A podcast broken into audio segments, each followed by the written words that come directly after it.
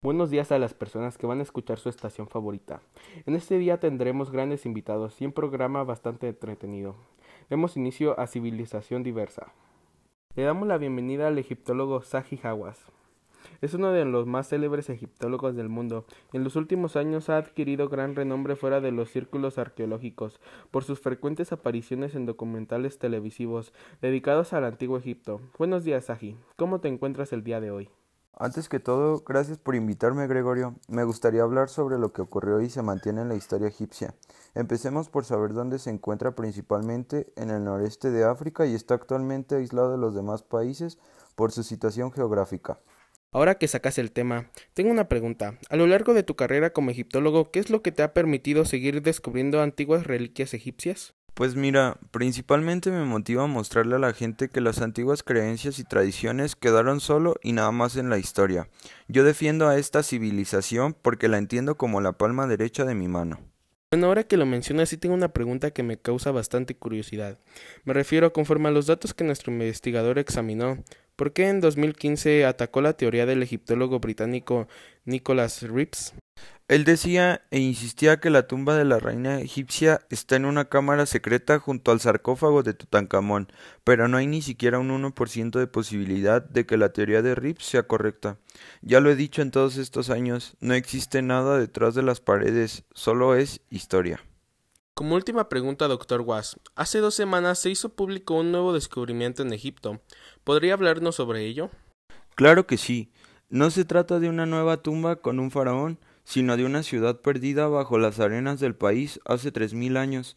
Algunos compañeros lo han calificado incluso como el segundo descubrimiento arqueológico más importante desde la tumba de Tutankamón y la han apodado como la ciudad dorada perdida. Como responsable de esta misión estoy contento porque estuve muchos años luchando por conseguir traer de vuelta miles de piezas históricas que habían sido exportadas a los museos de otros países durante la etapa del colonialismo. Bueno, muchísimas gracias por aceptar la invitación. Es un honor y un privilegio haber hablado con usted, doctor Hawass. No, Gregorio, muchas gracias a ti por la invitación y nos vemos luego. Gracias a todos. Pasaremos a la cápsula informativa. Estamos contigo, Mario. Les presentamos cinco curiosidades sobre Egipto.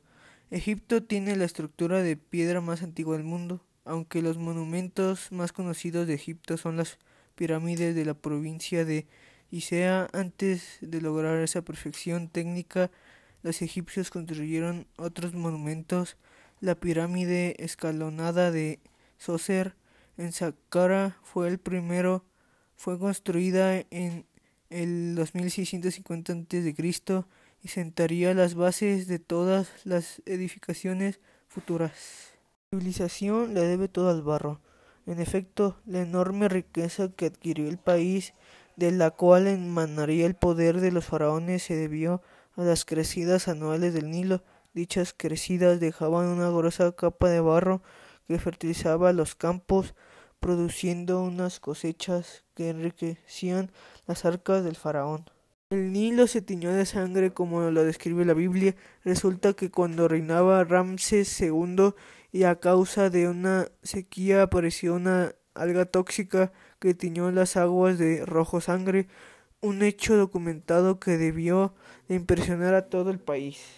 Las mujeres gobernaron Egipto con tanto poder como los hombres, aunque la reina más famosa fue Cleopatra, gracias a la ayuda de Hollywood, hubo otras mujeres con más poder. Fue gobernado por 31 dinastías. Durante los 3.000 años que duró la historia de Egipto, llegaron al poder un total de 31 dinastías, entendiendo por dinastía una serie de gobernantes, familiares o no, que se traspasan el poder entre ellos. Bueno, nos despedimos del Dr. Was y le damos gracias a todo el equipo hoy y a ustedes que escuchan su estación favorita, Civilización Diversa. Les deseamos un excelente día y hasta la próxima. Nos vemos.